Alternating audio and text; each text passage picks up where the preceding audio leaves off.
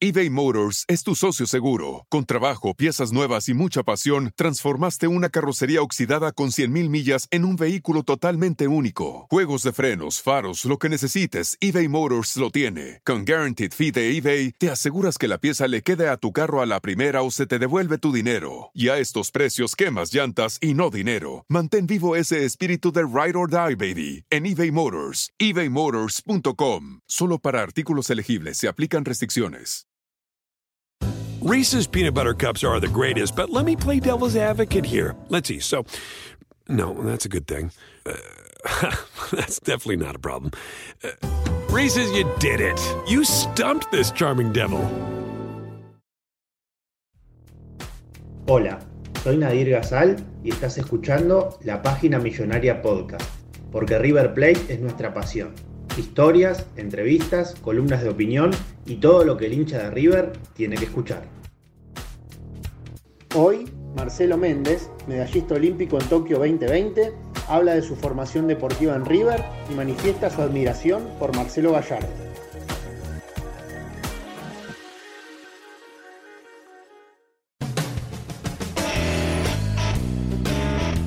Bueno, Marcelo, este, antes que nada, darte la bienvenida a nuestro podcast de la página millonaria. Gracias por estar con nosotros. Agradecerte este, el tiempo sobre todas las cosas. ¿Cómo andas? ¿Todo bien? Hola, sí, la verdad que todo bien. Gracias por, por invitarme y un placer participar del podcast. ¿Te cayó la ficha ya de, de la medalla olímpica o todavía es como que siguen retumbando esos recuerdos y por el momento hay, hay momentos en los que no te lo crees? Y es difícil, es un sueño, ¿no? Un sueño hecho realidad, ¿no? Todo, todo deportista, todo entrenador, ¿no? Que, que trabaja, sueña con el, tiene el sueño olímpico, ¿no? Ya primero de participar en una Olimpiada y después de ganar una medalla. Y bueno, después de, muchos años se dio, de muchos años de trabajo en el deporte, se dio y me siento, me siento muy feliz, ¿no? Pero bueno, tratando de, caer todavía. Eh, las felicitaciones del caso, por supuesto, de, de, este espacio, tanto para vos como para todo el cuerpo técnico, cuerpo de jugadores, que la verdad que. Y los que no estuvieron también, ¿no? Porque vos también hiciste mucho hincapié eh, en que todos los que formaron parte del proceso también son muy importantes. Por supuesto, son importantísimos. Todo lo que, todos los jugadores que formaron parte del proceso, todo, todos los entrenadores en, que, tuvieron antes estos jóvenes, ¿no? los clubes, me parece que son, son importantísimos en, en este proceso. Esta medalla está, está dividida en, en, muchísimas, en muchísimas personas que son, que son la gente del deporte y la gente del voleibol, ¿no? Marcelo, antes de, seguir metiéndonos eh, en la profundidad de, tu carrera y de, toda esta actualidad impresionante que, les toca vivir a nivel selección, sabes que nosotros somos una página dedicada 100% a River y River es un, un espacio muy importante en tu vida. Eh, generalmente nosotros arrancamos estas charlas poniendo el nombre River sobre la mesa y que en este caso el entrevistado este, exprese sus, sentimientos, qué, le genera la palabra River o qué ha significado la palabra River para su vida. Uh, River es, un sentimiento, es una pasión, ¿no? Desde los 15 años que empecé en River, eh, pasé los momentos, los momentos más lindos de, de, mi vida, ¿no? Fue, fue donde conocí grandes amigos que todavía son amigos míos, ¿no? Amigos entrañables eh, y muchas personas que tengo contacto. El, club me formó como jugador, ¿sí? me formó como jugador, me, me ayudó a formarme como persona. ¿sí? Eh, después me tocó ser entrenador en el club y me formó como entrenador, me hizo dar mis primeros pasos. Eh, la verdad que es un agradecimiento. Fui profesor también de, del Instituto de River, del, del profesorado de Educación Física cuando, cuando comenzó mis recuerdos son, son solamente de, de, agradecimiento para el club, ¿no? Es, es una parte importantísima de mi vida a la cual le dediqué muchos años y el club me, me dio mucho también. Marcelo, que en una de tus primeras respuestas ahora, eh, vos expresaste unas palabras muy parecidas a las que dijiste después de, de haber obtenido el bronce. Eh, yo nací en un club, yo nací en, en, River, me formé en River como jugador, me formé en River como entrenador, me parece que el trabajo de las bases y de los clubes es importantísimo para llegar a esta instancia, ¿no? ¿qué primeros recuerdos tenés de, lo que era el club en el momento en el que vos llegaste a, los 15 años? Y, con qué club te encontrás ahora? ¿Cómo, ¿Cómo fue cambiando todo eso? Vos que recorriste esos pasillos a lo largo de, varias décadas, ¿qué, nos podés decir de lo que fue eh, o de lo que es el cambio dentro de ese club? Cuando yo llegué era un, era un club muy familiar, ¿no? Muy, creo, que todavía, creo que todavía lo es, ¿no? Claro. Eh, pero un club muy familiar, ¿no? Un club donde eh, los padres se iban con los hijos, lo dejaban lo dejaban a los hijos y ellos hacían alguna otra actividad o se iban a los quinchos a, comer y los hijos se pasaban todo el día todo el día haciendo deporte no una cosa una cosa muy sana se vivía se vivía en el club no eh, me recuerdo como si fuera ahora de, ir a los playones del club de jugar al fútbol de, jugar al vóley mismo en los gimnasios de vóley nos quedábamos eh, todo el domingo todo el sábado jugando dos contra dos venían familias a jugar, eh, gente del vóley, del no vóley, ¿no? Era un, era un lugar donde uno, donde uno compartía, donde uno compartía y vivía gran parte de su vida y su juventud, ¿no?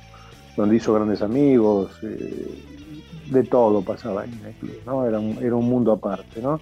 Y ahora lo veo un club súper profesional, eh, hace 17, 18 años que estoy afuera, ¿no? y fui muy poco al club en los últimos años, pero creo que, que, el club está lindo como siempre, ¿no? Se sigue trabajando, se sigue trabajando con, las inferiores, se sigue, sigue siendo un club, un club social, ¿no? Y bueno, y en lo deportivo, bueno, ni hablar de los últimos años de lo que fue el fútbol, ¿no? Que fue grandioso, fue grandioso en todos los aspectos, ¿no? A nivel local, a nivel eh, sudamericano, a nivel internacional, creo que que nos dio muchísimas alegrías. Marcelo, ya nos vamos a meter en eso que, vos marcás de lo que es el fútbol y este, tu costado como hincha también, que, asumo que, será muy importante en tu vida. Pero bueno, vos llegaste a principios de, la década del 80, digamos, para, como jugador y terminaste siendo el capitán del equipo que unos años después eh, salió campeón, consiguió ese, tan ansiado torneo. Esa experiencia desde la capitanía y desde los años que vos este, fuiste construyendo a lo largo del club, ¿Fue como tu, primera experiencia de, liderazgo? Hoy sos un líder eh, en lo que es el, el volei, en general, un líder de grupo, pero esa fue tu primera, digamos, tu primer contacto con un liderazgo dentro de un grupo eh, en aquel equipo que, fue campeón del volei argentino. Sí, sí, en el año 87 eh, el entrenador que estaba en el momento, que era Quique Edelstein, sí, que venía de que venía de Italia de hacer grandes trabajos ¿sí? vio en mí, sin ser el, más grande del grupo, vio para, para ser el capitán del grupo, para, para liderar de alguna forma el grupo. Entonces, eh, creo que ese fue uno de, los primeros contactos como, como líder, junto que ya entrenaba el mini volei del club también, ¿no? Entrenaba el mini club, el mini volei de, hacía las dos cosas a la vez, jugaba y entrenaba mini volei en el club. Entonces creo que eh, una como profesor y otra como capitán del equipo fueron mis dos, mis dos primeras experiencias a los 22 años eh, como, como líder, ¿no? Marcelo, eh, generalmente River en el fútbol este, es un equipo que pelea todos los años por ser competitivo, este, donde hay mucha exigencia por ganar títulos y, la gente así lo siente también por, la obligación, por la grandeza que tiene el club en sí. Contale un poquito a la gente cómo es eh, River en el vóley o cómo ha sido River en el vóley a lo largo de, los años. Ha tenido siempre esa, a ver, entre comillas, presión de, conseguir siempre los títulos. Ha sido un equipo que fue en la lucha y que después se fue acomodando, que no estaba por ahí tan que no era tan protagonista y después lo fue siendo. ¿Cómo, cómo fue la historia del vóley más o menos a grandes rasgos en comparación a lo que es el fútbol que siempre está obligado, digamos, a ganar? son dos deportes completamente distintos, ¿no? Pero yo te puedo hablar de, mi experiencia y mis años en el club, ¿no? Eh, creo que como entrenador esa, presión de ganar yo me la metía me la metía solo, ¿no? Eh, como, como, buen, como buen hincha de River yo quería ganar a todo, a todo lo que jugaba, ¿no? Entonces tratamos de, tratamos de formar un grupo, ¿sí? Traté de, cuando yo llegué en el año 91, que empecé nuevamente como entrenador que llegué de Europa, sí. Eh, eh, ahí empecé a, reclutar jóvenes y armar el equipo de, mayores, ¿no? Con algunos jugadores que ya teníamos y después hice, jugar a todos los jóvenes que teníamos en el club, ¿no? Tratando de darle una, una cara a eso, lo llevaba a competir a todos los lugares que pudiera para dentro de unos años, dentro de unos años poder eh, ganar algo, ¿no? Y ese equipo, ese grupo de jóvenes, más dos extranjeros que traje, sí, dos brasileños que traje, fuimos, fuimos campeones con eso en el año 98, ¿no? Esa, la, esa era la idea del club y tratamos de mantener siempre las inferiores, ¿no? Que siempre, eh, que siempre la primera esté nutrida de las inferiores del club. Es uno de los conceptos que creo que, creo que el fútbol lo hace también, ¿no? Sí, totalmente, Marcelo. ¿Y cómo te... A ver, vos recién contabas un poco este, el grueso de tu historia, que, te fuiste a Italia unos años, que volviste y, te llegó la oportunidad de ser entrenador en el 91. ¿Cómo te llega la propuesta? ¿Fue algo que por ahí ya tenías hablado? ¿Vos ya tenías pensado ser técnico en ese momento o te cayó medio de, sorpresa? ¿Cómo lo, ¿Cómo lo fuiste llevando? ¿Cómo fue esa, esa decisión que tuviste que tomar? No, yo ya de joven, ¿sí? antes de irme para Italia en el 88, eh, ya, me, ya me había recibido, me estaba recibiendo el profesor de educación física, eh, ya estaba trabajando con las inferiores en el club, me fui a jugar a, Italia y le pedí a los clubes que me dejen entrenar un grupo, ¿no? Un grupo de jóvenes. Entonces ya la, pasión la tenía. En el año 91 vuelvo al club, me puse a entrenar eh, inferiores en el club y bueno, se dio que al año siguiente, en el 93, estaba jugando y entrenando yo en el 92. En el 93 se fue el, entrenador de, mayores y me, el dirigente que estaba a cargo de, del voleibol me dice, ¿querés, te gustaría ser entrenador de primera? Y no dudé un segundo, ¿no? Y ahí empezó la carrera en el club, ¿no? Desde el 93 hasta fines del 2004 como entrenador de mayores. ¿Qué de aquel este, Marcelo Méndez haciendo sus primeras armas como técnico todavía mantenés, este, calculo que será la mayoría, y qué cosas por ahí, o, de qué errores aprendiste de aquellas primeras experiencias que hoy te ayudan a, o te ayudaron a, construir esta carrera que hoy te lleva a estar en los primeros planos, a dirigir un equipo como la selección argentina. ¿Cómo, cómo fue ese proceso de maduración dentro tuyo? Eh, fue un proceso largo, pero pero bien, sentí mucha satisfacción en ese proceso, ¿no? Eh, con, muchas derrotas, con algunas victorias, pero lo que siempre mantuve fue la línea de trabajo, ¿no? Yo creí que, creí y creo que el trabajo, el trabajo paga a la larga, ¿no? Que las, personas que, trabajan, las personas que son dedicadas, estudiosas en el deporte, sí, o en la vida, en algún momento eso, eso paga, ¿no? Y creo que, que, es una de las cosas que mantuve. Cambié muchas cosas, eh, me, eh, crecí con el tiempo, ¿no? Crecí con el tiempo, ¿no? Crecí eh, no solamente en, lo técnico, en el estudio de los rivales, sino también en, el cómo tratar a las personas, ¿no? El, tema de lo que se llamaría la inteligencia emocional, ¿no? Cómo tratar a las personas, ¿sí? Aparte del tema técnico que se va creciendo se va creciendo día a día, se va aprendiendo de los jugadores también, ¿no? Totalmente. Este, bueno, y después, eh, en todo este proceso de maduración y demás, llega un punto en tu carrera donde te viene la, posibilidad de la selección. A ver, vos imagino que, en, tus sueños más grandes siempre ha estado esa meta, pero ¿cómo fue el momento en el que vos recibís la noticia? ¿Ya te lo esperabas? Este, la selección venía de un proceso este, con Velasco muy, importante, de mucho crecimiento, que de hecho una buena base de, los jugadores eh, se mantuvieron con vos. Este, ¿Cómo llega esa propuesta y bueno, si te la esperabas en ese momento? Venía, ya me habían hecho una propuesta en el 2004, después me hicieron otro, otro tipo de propuestas y no, no me ilusionaba más porque eh, ya pensaba en hacer mi trabajo donde sea bien y bueno, en el 2018 eh, me llega la propuesta de la federación, creo que en un buen momento de mi carrera, ¿no? venía o estaba en mi mejor momento en Brasil, ¿no? Y creo que me, llamaron y creo que me dio una alegría, una satisfacción tremenda y con, y con mucha, mucha ansiedad por, por, dirigir la selección, ¿no? Por, ser parte de este proceso, ¿no? Y bueno, y con la fe y el entusiasmo de siempre, ya conocía a todos los jugadores, ¿sí? los jugadores los conocía muy bien, o sea que bueno, creía en esta selección que podía, que podía lograr algo bueno. ¿Y cuáles son las principales? Uno, cuando dirige un equipo, está en el día a día, digamos, en el entrenamiento y demás, uno en la selección, justamente, valga la redundancia, pasa a ser un seleccionador de jugadores, por ahí entrena más espaciado.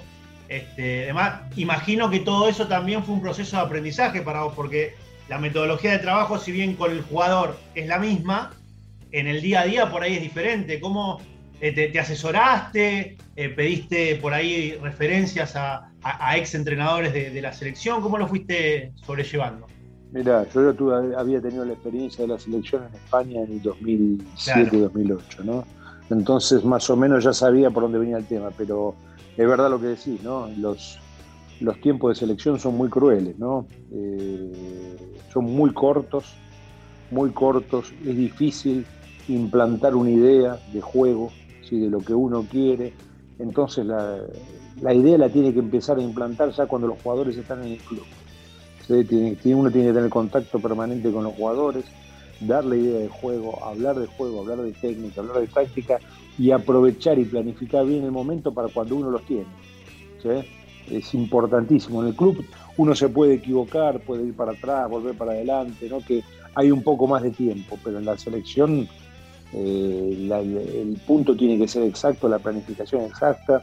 En, el voleibol, por ejemplo, jugás un torneo y, antes de que termine el torneo ya tenés que estar dando la lista de jugadores para el próximo torneo, entonces es completamente distinto el, trabajo del seleccionador que del entrenador del club. Incluso a ustedes les tocó previo a Tokio, bueno, hacer una gira este, muy grande. Ustedes se fueron este, con mucho tiempo de anticipación. Les tocó un torneo muy importante antes de, ir a Tokio. El tema de, las bajas por, coronavirus también, que, ha sido un, este, un, problema a nivel mundial para, todos los deportes y ustedes lo han sabido sobrellevar eh, de esa manera.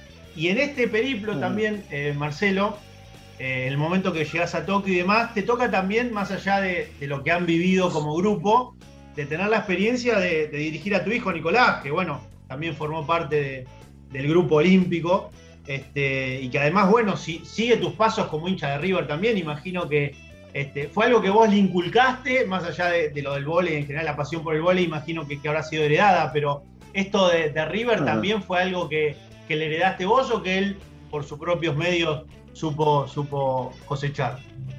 Todos, mis dos hijos, Nicolás y, Juan Manuel, sí, son dos hinchas fanáticos de River, son más fanáticos que yo, te diría. Mirá. Sí, eh, yo me acuerdo que estaba trabajando en el club y ellos venían a acompañarme al club y se quedaban dormidos en el banco de suplentes, ¿no? Se quedaban dormidos en el banco de suplentes en los partidos, tenían pasión, dormían con la camiseta, ellos vivieron en el club de, de una forma muy linda y han hecho todos los deportes en el club que podían hacer. Ellos son realmente apasionados y lo siguen, lo siguen día a día el, equipo de fútbol, ¿no? El equipo de fútbol lo, acompañan todos los días, ¿no? Eh, la verdad que un orgullo vivirlo con mis hijos, que tengan esa pasión por el club. Yo ya estoy un poco lejos mío todo, de todo, pero ellos eh, son, saben el día a día del club y saben el día a día de los jugadores, saben el día a día. Aparte, mi otro hijo estudia periodismo, ¿no? Estudió periodismo, es periodista. Cuando yo estuve en Brasil estudió periodismo, está acá y, sabe, conoce a River de, de pe a pa, ¿no? Imagino que ahora que tenés menos tiempo, digamos, para dedicarle propiamente dicho a tu pasión por River, por tus obligaciones, porque por ahí estás viajando y por ahí se te complican algunas cosas más que, que en otras épocas, pero habrás tenido tu época también de, de, esto de, estar muy cerca de lo que es el día a día de River, del fútbol. ¿Cómo eras como hincha en ese momento? ¿Te gustaba ir a la cancha? Este, ¿Seguías el día a día del equipo, las noticias? ¿O eras un poco más de, ver los partidos y vivirlo apasionado los partidos y nada más? Ah, yo vivía los partidos, yo vivía los partidos. Me gustaba ir a los partidos, me gustaba aprovechar que estaba en el club y me iba directamente a las canchas, porque yo me pasaba todo el día en el club trabajando, ¿no? Entonces en ese momento libre, en el 97, la Supercopa, todo, salía y... agarraste una época gloriosa. Ah, agarré una época lindísima. Impresionante. Agarré una época, una época lindísima, salíamos y nos íbamos a ver a ver el partido y disfrutábamos, y disfrutábamos de eso. Fue una época, fue una época, una época fantástica del club, ¿no? Y aparte coincidía que en el 97 salimos campeones del primer metropolitano también, entonces era toda una fiesta, era toda una fiesta ir a, la, comisión directiva, nos entregaron la, medalla de honor del club, era todo, era, era algo increíble, un sueño, un sueño, un sueño poder estar ahí, poder vivir, vivir esas cosas en el club. ¿Y ahí tuviste trato con alguno de los jugadores del plantel, con alguien del cuerpo técnico o había este, poco, muy poco, no, no había... Muy poco trata, muy poco trata, muy poco trata, muy poco trato. Me acuerdo nada más, tengo una anécdota con el mono Burgos. A ver, uy, qué personaje. a ver. Terrible, ¿no? El mono, viste, en el gimnasio de, de básquet, estaba con el profesor López Delgado. Sí. tenían, que trabajaban la parte, la parte física, la parte de, de recuperación, qué sé yo, de tres cuartos, entonces una vez pasa el mono Burgos, pasaba siempre el mono, nos saludaba. Un día, un día le digo, un jugador nuestro le dice, mono, mono, mono, una foto. Y el mono se pone, como era él, se puso en pose para sacarse, sacarse la foto. y, Lo que hizo y, lo que hizo, y lo que hizo mi jugador, le dio la cámara de foto para que nos saque la foto a nosotros. ¿Sabes? el mono fue terrible. Un fenómeno, nos divertimos mucho. Nos divertimos mucho. ¿eh? Vivimos cosas bárbaras. Me imagino. ¿Y, quiénes eran tus ídolos futbolísticamente en aquella época? ¿Quién, quién era tu, máximo? Me imagino, bueno, en un equipo de estrella, no era una selección literalmente ese equipo, pero ¿quién era tu? ¿Vos de qué jugabas, por ejemplo, al fútbol? No, yo no podía jugar de nada, defensor, Yo era muy grandote yo para jugar, era muy grandote. Ah, a ver, River tuvo grandes jugadores, era una cosa bárbara, eran jugadores que qué sé yo, qué sé yo. Era, era lindo ver jugar no era una máquina. y, Marcelo, viendo, viendo partidos de fútbol que vos habrás visto un montón, este, si bien, como vos decías, son, son deportes totalmente distintos desde el reglamento, desde la, dinámica, eh, desde todo aspecto, pero quizás en esto de, equipo de grupo, de cuestiones por ahí tácticas o ciertamente estratégicas o de convencimiento y demás, de, eh, anímicas o, de formación de, grupo. ¿Qué, se puede sacar del fútbol para llevarlo al vóley? Me parece, qué sé yo, eh, me parece que son eh, son un deporte completamente distinto. Aparte ya en el fútbol tenés que trabajar con, con 35 personas, ¿no? Es una cantidad muy grande, ¿no? Una cantidad muy grande de jugadores, eh, es muy complicado. En el fútbol es mucho más difícil la recuperación de un partido para un entrenamiento. En el voleibol, al no ser un deporte así aeróbico, eh, es un deporte más anaeróbico el voleibol, entonces la recuperación es, mucho más fácil, ¿no? Eh, el fútbol, qué sé yo, el fútbol tiene todo, tiene, es imprevisible el fútbol. En el voleibol, en el voleibol es más previsible. Vos sabés que a no ser que pase lo que pasó en esta Olimpiada con nosotros, ¿no? Eh, que, no, no, éramos candidatos para nada, pocas veces a eso, pero generalmente ganan los candidatos en el voleibol. En el fútbol, en el fútbol puede, puede un equipo plantarse atrás y no le haces un gol, y después te mete un gol de contraataque y te quedaste. Eh, es completamente es mucho más imprevisible que el voleibol, ¿no? Aprender seguramente que hay muchas cosas para aprender, ¿no? hay muchas cosas para, tanto técnicas como como táctica, cómo se trabaja. El fútbol ahora incorporó mucho el juego, no, son tantos trabajos técnicos como se hacían antes, son muchos más trabajos jugados. No, creo que, de los deportes esas cosas uno va aprendiendo de cómo de, ver entrenamiento, de ver partidos, viendo que la cosa pasa por la parte jugada y la técnica se trabaja dentro del juego que antes se hacía muy aislado de trabajar las técnicas. Son cosas que uno va aprendiendo viendo el deporte y viendo el fútbol. Marcelo, hace unos meses hablamos con Daddy Gallardo, que calculo que vos lo conocerás bien de, del club, de, tantos años ahí. Un hombre de, River también de, muchos años. De muchos este, años. Él nos contaba de, su admiración por Gallardo en cuanto a, lo que es el liderazgo de grupo, eh, de, aspectos que, que marcaba. Este, y de, la posibilidad de tener alguna vez la, chance de, de lo cruzar o de, dialogar aspectos ligados a, lo que es el liderazgo o al manejo del grupo. Vos has tenido la posibilidad de, hablar con él y en el caso de que no sea así, ¿qué, opinión te merece ya de por sí eh, todo lo que ha hecho Gallardo en estos últimos tiempos en el equipo de fútbol. lo que ha hecho es fantástico, ¿no? Me parece que eh, inigualable, me parece, ¿no? Porque supo motivar y llevar un grupo, fue cambiando de grupos también, fue cambiando de jugadores y me parece que eso es una cosa, una cosa importantísima. No es más, no es muy fácil rehacer los grupos y él se reinventa siempre para, para rehacer los grupos, ¿no? Lo que te dije antes, hay dos cosas que son fundamentales cuando uno va a liderar un equipo, ¿no? Que es el conocimiento.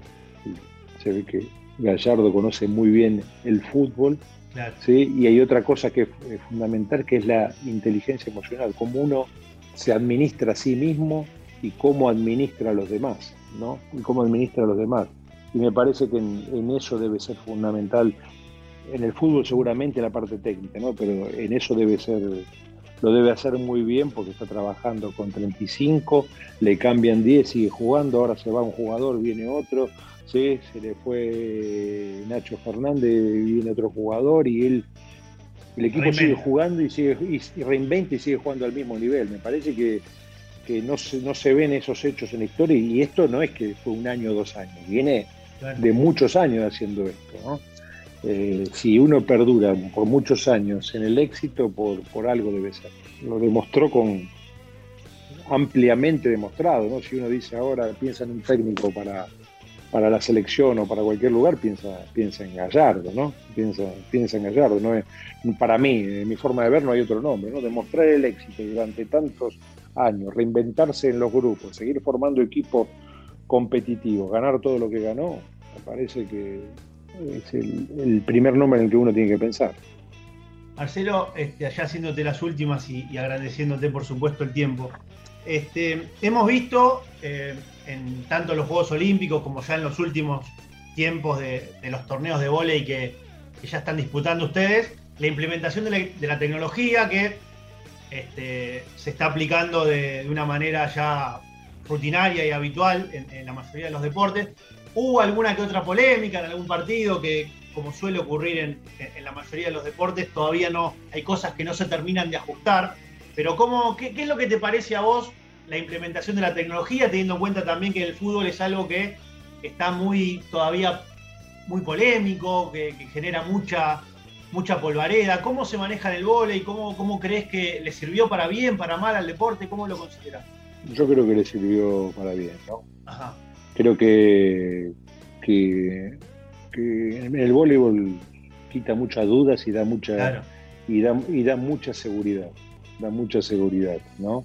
Y más que, en el voleibol uno puede pedir la tecnología. Claro. Uno la puede pedir. Quiero ver esta pelota, qué pasó. Quiero ver si hubo toque, toque de red o no. ¿Te parecería mejor si eso se va al fútbol? Me parecería bueno por lo menos que tengan una o dos opciones para pedir durante el partido. ¿no? Durante el partido pido, pido una o dos veces. ¿sí? Eh, porque, y bueno, y encontrar la forma que cada vez se haga más dinámico eso, ¿no? Que no se tenga que parar directamente el partido, ¿no? En el voleibol es bastante dinámico, pero se puede creo que hacer todavía más dinámico. Me parece que en el fútbol podría ser una buena alternativa ese, cada, cada técnico, ¿sí? o por intermedio del técnico o por intermedio del capitán, pueda pedir una o dos veces cuando él cree que la situación lo, y si la ganó puede seguir pidiendo y si la perdió no puede pedir más. Claro. Como, como ocurre en el fútbol americano, como, suele ocurrir también, que, lo suelen hacer, este, que, se empiece a, me parece que, esa, me parece que esa sería una opción interesante, ¿no? Pero bueno, eh, las autoridades dirán y los y la gente que se dedica a planificar el, deporte, ¿no? Eh, Marcelo, eh, se viralizó una imagen tuya en, Tokio filmando un poco a los jugadores en los festejos, vos como que te hiciste cargo un poco de, esa parte de, si se quiere, entre comillas, quedar un poco al margen, dejarlos a ellos como, como protagonistas. Pero más allá de eso, con todo lo que nos contabas de, tu historia como entrenador y de, esto de Gallardo y demás, ¿qué porcentaje el entrenador influye dentro de lo que es un equipo? Este, y, cuánto crees que, realmente es parte de, los jugadores propiamente dichos? Yo creo que el protagonista siempre es el, el principal protagonista es el, deportista, ¿no? El jugador. Pero creo que los entrenadores los ponen en condiciones de, de rendir. Me parece que los ponen en condiciones de rendir. No solamente en, la parte física o en la parte técnica, sino en el tema de las, de las relaciones humanas, ¿no? Eh, crea, cada entrenador tiene sus técnicas estudiadas o innatas para, para, unir un grupo y para motivar un grupo para que vaya por un objetivo, ¿no? entonces creo que, es importantísimo eso, ¿no? Esa inteligencia que puede tener el entrenador para unir un grupo, ponerle un objetivo, poner una meta y que todos corran atrás de esa meta.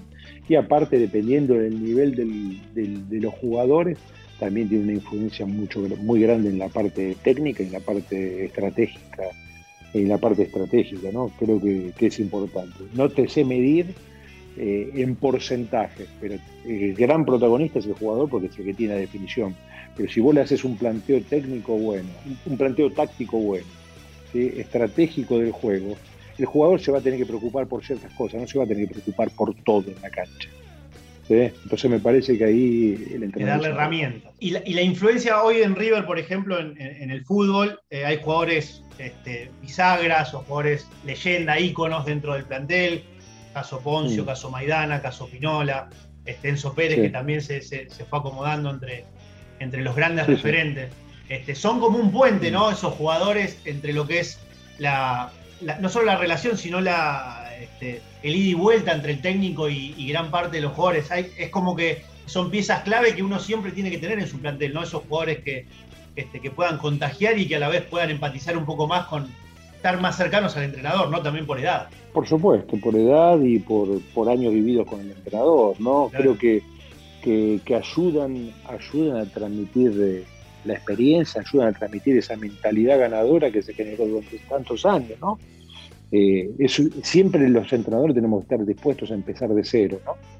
Pero ya teniendo un grupo de jugadores consolidados dentro de la cancha o en el banco, que puedan ayudar a los más jóvenes o pueden ayudar a los jugadores que se incorporan al club me parece que es importantísimo. ¿no? Yo durante procesos largos como tuve trabajando en Brasil, yo siempre tenía una base de dos o tres jugadores que podían transmitir la idea a los más jóvenes y, ayuda mucho y facilita mucho el trabajo del entrenador. Marcelo, la última, agradeciéndote, este, entrar un poquito en, lo que es la, actualidad de River propiamente dicha para, despuntar un poquito el vicio este del hincha que estábamos hablando. ¿Cómo lo ves al equipo? ¿Qué jugadores te, este, te gustan por ahí los refuerzos que llegaron? ¿A quién le tenés fe para, para este año? Este, ¿Y cómo ves al equipo de acá al cierre de temporada? Bien, con optimismo, ¿no? Me gusta, me gusta, me gusta la Brian Romero, ¿no? Me gusta Brian Romero, ¿no? Sí, sí. Sí, me gusta, que meta goles, que meta goles. Claro. Lástima que se fue Nacho Fernández, pero bueno. ese, era bueno, bueno. Ese era bueno. bueno, es bueno, bueno. ¿ah? Pero, pero bueno, el equipo eh, creo que se va a seguir formando. Tiene, como vos dijiste, tiene Maidana, tiene, tiene, tiene una base que puede transmitir ideas, tiene un Armani que, que, ayuda también, que pueden transmitir una filosofía de, de trabajo y de juego. Me parece que me parece que pasa, pasa por ahí, sin, sin estar adentro de la actualidad ahora, me parece que hay una filosofía creada, hay un entrenador eh, que no ningún entrenador te, garantiza, te garantiza ganar, ¿no? Pero te garantiza, te garantiza un trabajo, ¿no? Me parece que te garantiza un trabajo. ¿sí? Y bueno, me parece que la apuesta está hecha, está hecha bien ahí, ¿no? está hecha bien ahí. ¿Dónde viviste la final de Madrid? ¿Cómo, cómo, la, ¿Cómo la viviste? ¿Dónde te agarró? ¿Dónde estabas? y cómo... Final de Madrid. Uy, gritando, sí, gritando en Brasil. En Brasil estaba. Te agarró en Brasil. Me agarró en Brasil, me agarró en Brasil gritando por el balcón, no entendía nada. ¿La viste solo? no entendía nada. La vi, no, la vi con, la vi con mi hijo, que es el más fanático de todo, los dos gritando con la bandera, con la bandera de arriba en el balcón. Eh, sí, los salían, salían de los edificios y nos miraban estos dos locos que están festejando. No, estaban viendo todo, mentira, porque la estaban viendo todo. Claro, estaban viendo todo, paralizó el mundo eso, totalmente. vos, vos, veías los televisores en los departamentos, estaban todos viendo a River. Qué bárbaro. Bueno, Marcelo, este, agradecidísimos por, por el tiempo, por, por este, este ratito de charla, por el aprendizaje. Muchas gracias por, por haber estado acá con nosotros compartiendo el podcast. Y bueno, algo que, le quieras decir a, al mundo River en general o, este, o a la gente de River que, tanto aguante también les hizo este, y te hizo a vos puntualmente por, por tu historia en el club, este, después de, haber conseguido semejante logro en Tokio. Y bueno, primero a la gente agradecerle, ¿no? Agradecerle todos los mensajes que me mandaron, ¿no? Toda la gente, toda la gente del club, la gente que conocía, el hincha en general me, me dio su apoyo y me parece, me pareció fantástico, es una alegría, una caricia, una caricia al corazón. Y bueno, y un abrazo grande a ustedes, ¿no? Que, que siguen apoyando al club, que siguen haciendo fuerza y que siguen manteniendo el club eh, en lo más alto, ¿no? Gracias, Marcelo. Un abrazo enorme. Cuídate, un abrazo. Reese's peanut butter cups are the greatest, but let me play devil's advocate here. Let's see. So, no, that's a good thing. Uh, that's definitely not a problem. Uh, Reese's, you did it. You stumped this charming devil. At Bet365, we don't do ordinary. We believe that every sport should be epic. Every goal, every game, every point, every play. From the moments that are legendary to the ones that fly under the radar. Whether it's a game-winning goal in the final seconds of overtime or a shot on the goal in the first period. Whatever the sport, whatever the moment. It's never ordinary at Bet365. 21 plus only. Must be present in Virginia. If you or someone you know has a gambling problem and wants help, call 1-800-GAMBLER. Terms and conditions apply.